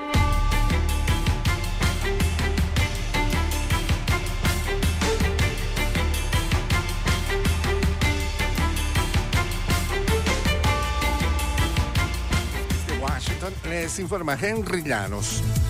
Millones de familias en Estados Unidos han tenido graves dificultades para mantener sus viviendas o enfrentan la posibilidad de perderlas. Nos informa Adriana Arevaro. La pandemia congeló los desalojos en todo el país, pero con la normalización de actividades, los desahucios arrendatarios se dispararon un 56% en el 2022, el último año con estadísticas nacionales disponibles. No solo se acabaron los plazos y los fondos ofrecidos por el gobierno, sino que los alquileres aumentaron este año un 5% en promedio respecto al año anterior. Las personas más afectadas son aquellas que no tienen un salario fijo u horas de trabajo estables. Las comunidades minoritarias son las más afectadas, entre ellas la comunidad latina. Adriana Arevalo, Las Vegas. En el contexto de la campaña de reelección del presidente Joe Biden en 2024, la Casa Blanca está promoviendo el término Bidenomics o Bidenomía para demostrar que sus políticas para hacer crecer la economía de abajo hacia arriba lograron controlar la inflación y reducir el desempleo. El presidente Joe Biden tuvo una venta difícil el miércoles en Chicago, convencer a los votantes de que la economía economía estadounidense está floreciendo y que quienes piensan que está peor desde que el demócrata asumió el cargo cambien de parecer. La reanudación de la investigación de la Corte Penal Internacional a Venezuela implica la posibilidad de que se establezcan responsabilidades individuales por presuntos crímenes de lesa humanidad. Desde Caracas nos informa Carolina Alcalde. Expertos en derechos fundamentales explican que el hecho de que la Fiscalía de la Corte Penal Internacional reanude la investigación por presuntos crímenes de lesa humanidad en Venezuela posibilitaría que se establezcan responsabilidades específicas e individuales por los hechos. Ali Daniels, profesor de Derecho Internacional Humanitario y codirector de Acceso a la Justicia, explica que a partir de ahora la Fiscalía reanuda las investigaciones que estaban en marcha y además podrá aceptar nuevos casos. Ya pueden mandar nueva información que la Fiscalía puede procesar esos nuevos casos y que puede recabar eh, información y pruebas de otros casos. Carolina, alcalde Voz de América, Caracas. La Guardia Costera de Estados Unidos recuperó posibles restos humanos del fondo marino donde el submarino Titán sufrió una implosión catastrófica y ahora realizarán un análisis formal. El hallazgo ocurre casi una semana después de que las autoridades anunciaran la tragedia que cobró la vida de los cinco pasajeros de la nave. Profesionales médicos de Estados Unidos llevarán a cabo un análisis formal de posibles restos humanos entre los escombros en el lugar del incidente. El clima en Estados Unidos amenaza con diferentes fenómenos a gran parte del país, provocando una serie de problemas que van desde incendios, mala calidad del aire y cientos de vuelos cancelados por fuertes tormentas. Una ola de calor prolongada se apoderó del sur de los Estados Unidos en esta semana, con temperaturas peligrosamente altas superando los 38 grados centígrados, y la humedad opresiva estuvo presente en una amplia franja de la región, mientras que en Chicago las autoridades advirtieron que los niños, ancianos y personas con enfermedades respiratorias permanezcan en sus casas por una razón completamente diferente, el aire contaminado. En tanto, en el centro de Arizona, todo el estado de Texas y sur profundo junto a la península de la Florida tienen a unos 62 millones de estadounidenses bajo alertas, advertencias y avisos de calor excesivo que se esperan durarán hasta el 4 de julio, según dijo el Servicio Meteorológico Nacional, mientras advierten que las altas temperaturas implican una amenaza para la salud y puede haber más peligro que en un evento de calor típico.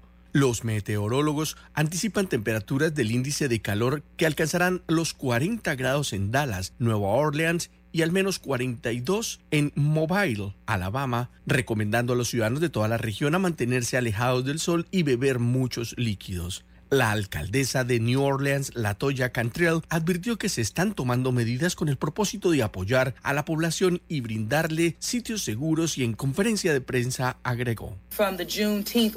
Desde el feriado del 19 de junio hemos experimentado un calor que alcanzó hasta los 42 grados. Esto no tiene precedentes, especialmente en zonas de Nueva Orleans. Y esto es lo que nos ha obligado a la apertura de centros de hidratación y con aire acondicionado para que la gente llegue hasta allí y se recupere del calor.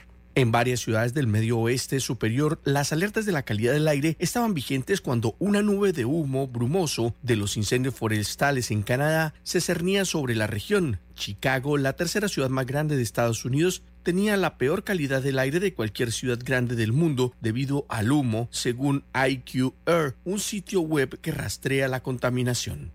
Héctor Contreras, Voz de América, Washington. Desde Washington, vía satélite. Y para Omega Estéreo de Panamá, hemos presentado Buenos Días, América.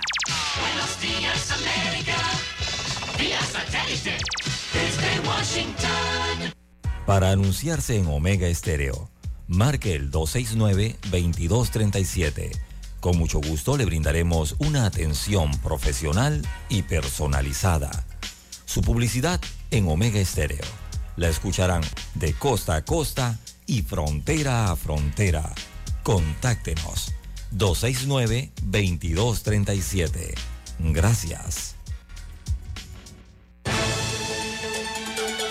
La información y el análisis en perspectiva. De lunes a viernes, de 7.30 a 8.30 de la mañana. Con Guillermo Antonio Adames, Rubén Darío Murgas y Camila Adames Arias. En perspectiva. Por los 107.3 de Omega Estéreo.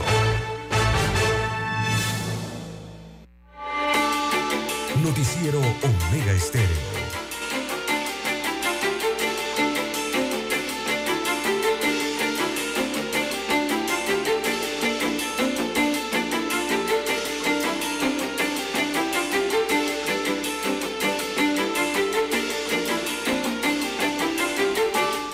Las 7, 7 minutos. Buenos días, Panamá. Están en sintonía de Omega Estéreo, cadena nacional e internacional.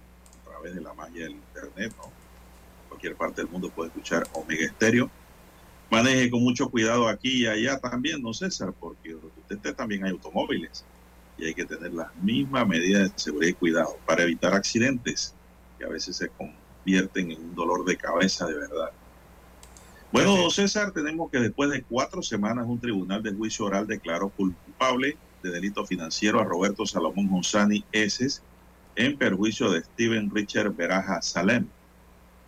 Gonzani está acusado de captar dinero de miembros de la comunidad hebrea, prometiendo jugosos intereses y la devolución del capital.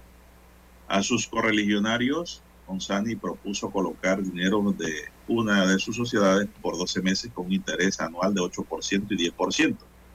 Los intereses son los promedios a pagar mensualmente, pero según algunos de los depositantes no pudo cumplir con lo pactado.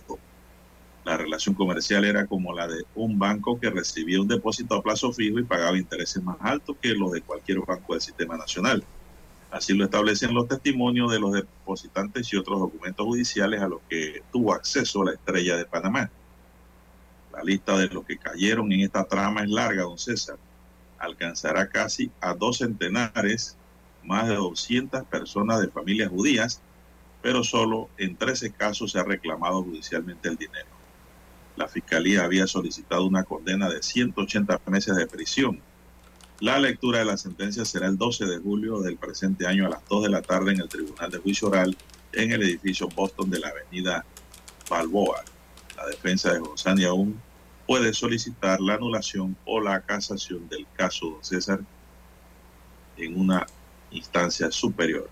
En los próximos dos meses, entre julio y agosto, González enfrentará tres juicios más por estafa grabada y delito financiero, don César, también por estos mismos actos. Bueno, hay que tener cuidado cuando te ofrece un negocio, don César. Mira, esto va a quedar como un precedente de que usted ofrece un devolver un interés alto a quien le deposita el dinero y no cumple. Mire lo que pasa. Sí. Bueno, y lo clásico que esto ha ocurrido entre los judíos, don César. No mencionan ahí a nadie que no sea judío. Son 200 familias judías que eh, pues, han caído en este, en este negocio, por llamarlo así. Y 13 de ellos han presentado denuncias penales. Son las 7, 9 minutos. ¿Qué más tenemos, don César? Bueno, medallas de oro para Panamá, don Juan de Dios. Oiga, Ateína Bailón, Ateína Bailón conquistó la medalla de oro en los Juegos Centroamericanos y del Caribe que se desarrollan eh, en San Salvador, allá en El Salvador. Eh, esta pugil panameña derrotó eh, por decisión unánime a la mexicana Citlali Ortiz.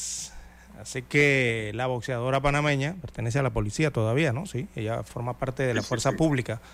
ganó entonces la medalla de oro en los 75 kilogramos en boxeo al superar a la mexicana allá en San Salvador. Bailón eh, venció por decisión 5-0 a Ortiz, quien por momentos se eh, complicó el combate por su estilo ofensivo. Eh, esta es la cuarta medalla de oro de Panamá en estos Juegos Centroamericanos. recordemos que también, o sea, gran alegría tuvo Carla Navas, ¿no? En la gimnasia, cuando ganó la medalla de oro en la gimnasia el día de ayer, antes de ayer, me parece que fue el martes. Eh, también Edwin Núñez eh, también ganó medalla de oro en bodyboard eh, prom y Verónica Correa en bodyboard prom. Esas son las cuatro medallas de oro que tiene hasta el momento Panamá y logra este objetivo entonces Ateína Bailón en la primera ocasión, ¿no? que gana la medalla de oro en los Juegos Olímpicos, perdón, en los Juegos Centroamericanos y del Caribe.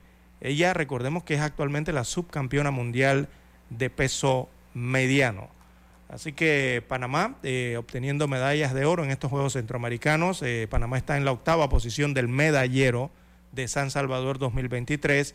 Tiene cuatro medallas de oro, cuatro medallas de plata, cuatro medallas de bronce para un total de 12 medallas. Encabeza el, el medallero México, don Juan de Dios. Bien, felicidades pues a, a Reina por traer esa medallita de oro.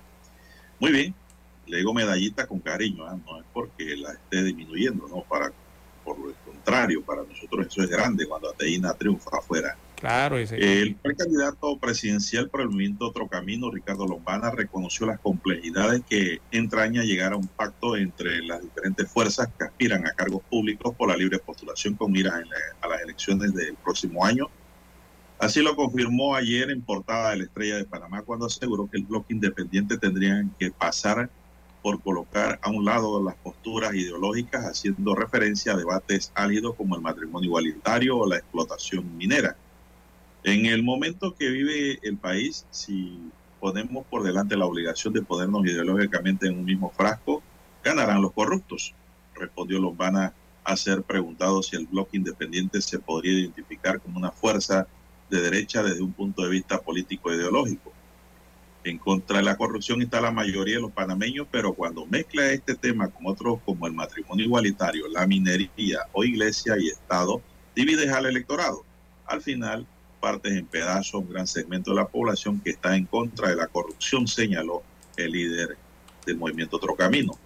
Aseguró que aún se mantienen en conversaciones con la coalición Vamos y otros sectores independientes para determinar las condiciones de una posible propuesta electoral unificada para las elecciones del próximo año. Confirmó que sigue abierta la posibilidad de que el diputado independiente Edison Brose corra como candidato a alcalde por Movimiento Otro Camino y que mantiene el ofrecimiento a los diputados Juan Diego Vázquez y Gabriel Silva para que sean candidatos a diputados ahora bajo la bandera de Otro Camino dijo que el 50% de los cargos del colectivo estarán abiertos a aspirantes por la libre postulación que se sumen al bloque. Sentimos la responsabilidad con el país de que el bloque haya unificado y vaya unificado así y no divida votos, acotó Lombana. Ricardo Lombana habló además de la crisis del sistema de pensiones y la Caja de Seguro Social y afirmó que no impulsará las medidas paramétricas como primera opción para resolver la crisis del sistema de pensiones, sin antes de agotar otras opciones se opone a que la Caja de Seguro Social vuelva 100% al sistema solidario. Pasar al sistema solidario al 100% no es la solución y eso habrá que verlo en su momento. Nosotros no estamos de acuerdo con la propuesta de eliminar el subsistema mixto y volver al solidario.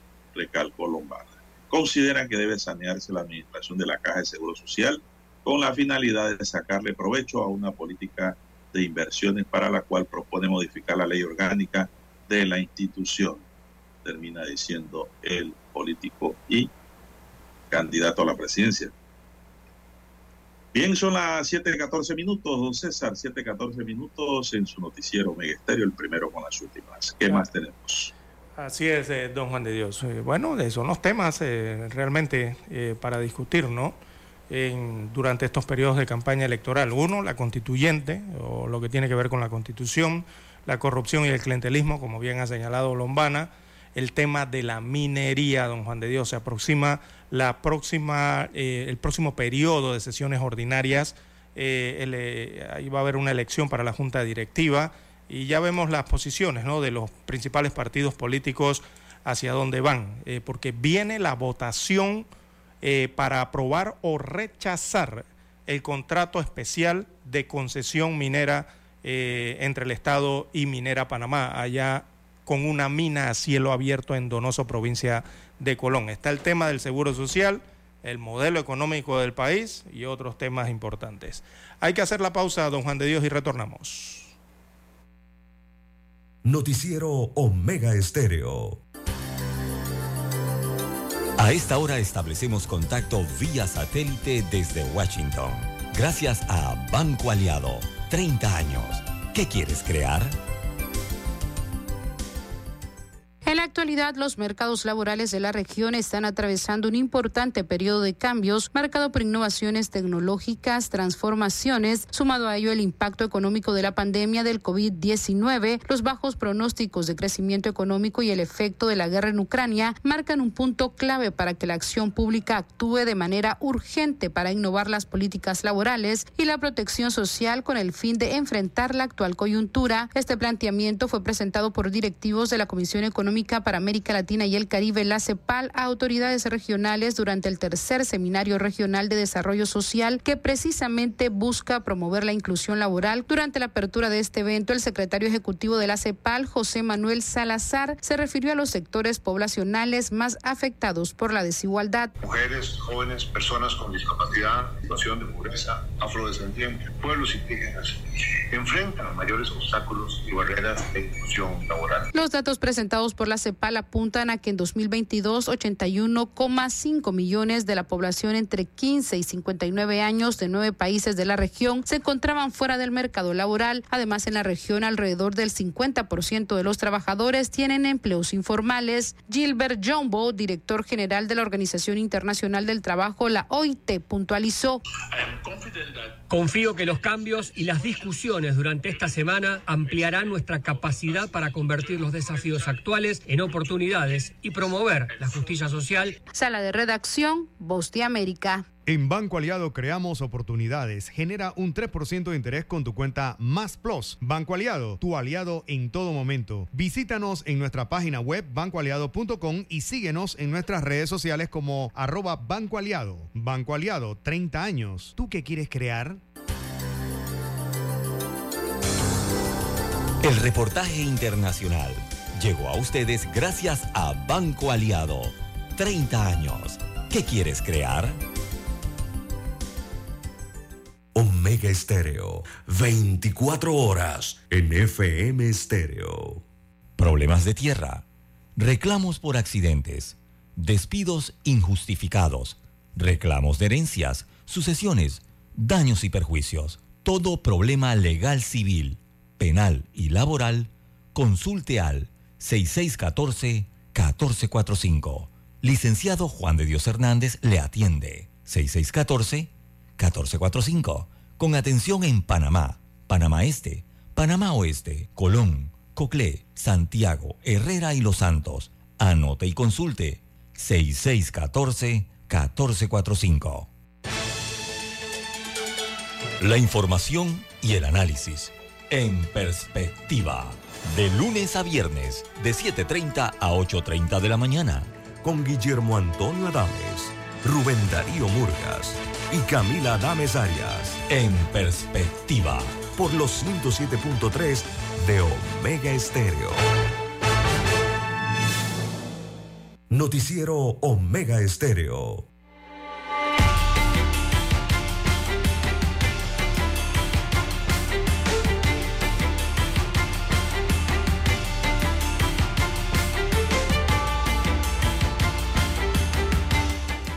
Siete diecinueve avanza la mañana, entramos a la recta final de un César del noticiero, el primero con las últimas. Los sujetos que fueron capturados el día martes luego de haber perpetrado un robo a una finca en la provincia de Veraguas serán llevados el día de hoy a audiencia de control de garantía. Se pudo conocer que la Fiscalía busca imputarle cargo por los delitos de privación de libertad, homicidio en grado de tentativa, robo agravado y posesión ilícita de armas de fuego.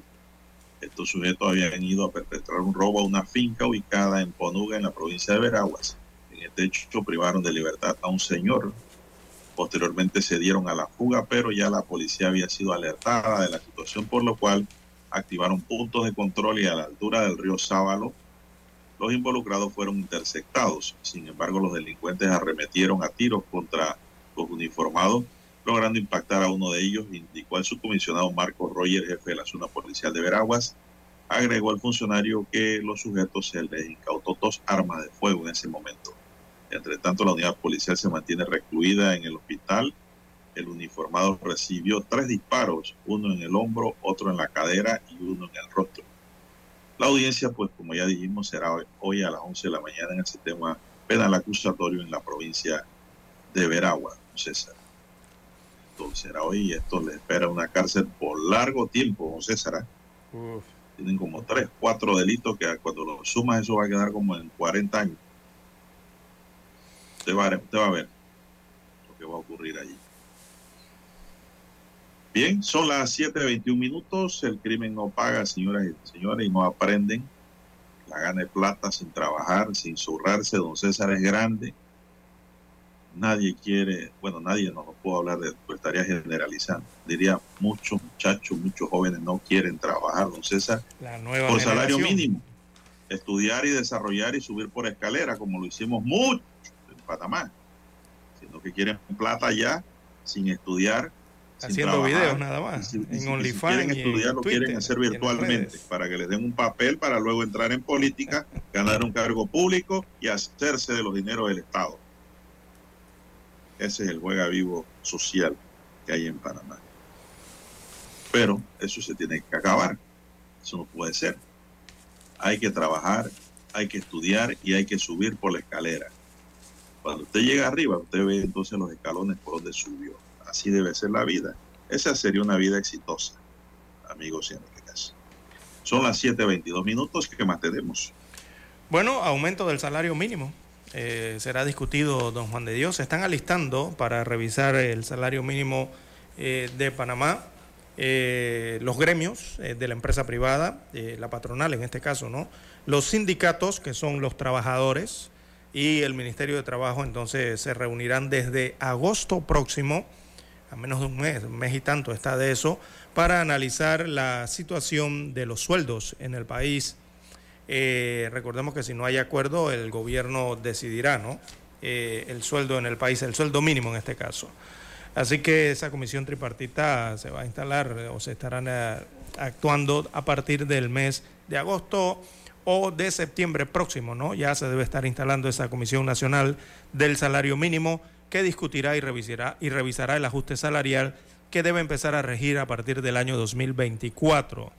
Se están dando los primeros acercamientos y para estas reuniones, que, que es una comisión, don Juan de Dios, que recordemos se instala cada dos años.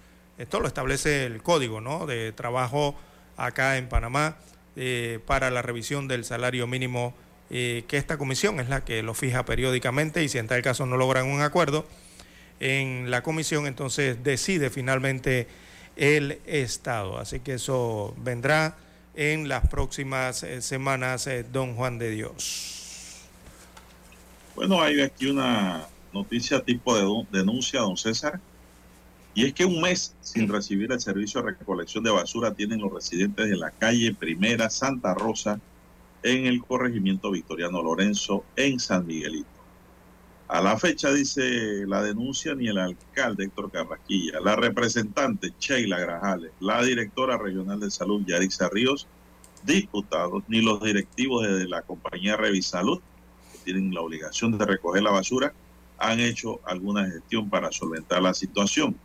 Los gallotes ya llegaron, se pelean los desperdicios, las moscas invaden el barrio y las casas y los residentes contemplan realizar una gran fogata con la montaña de desechos para luego llamar a los bomberos para minimizar las afectaciones que padecen.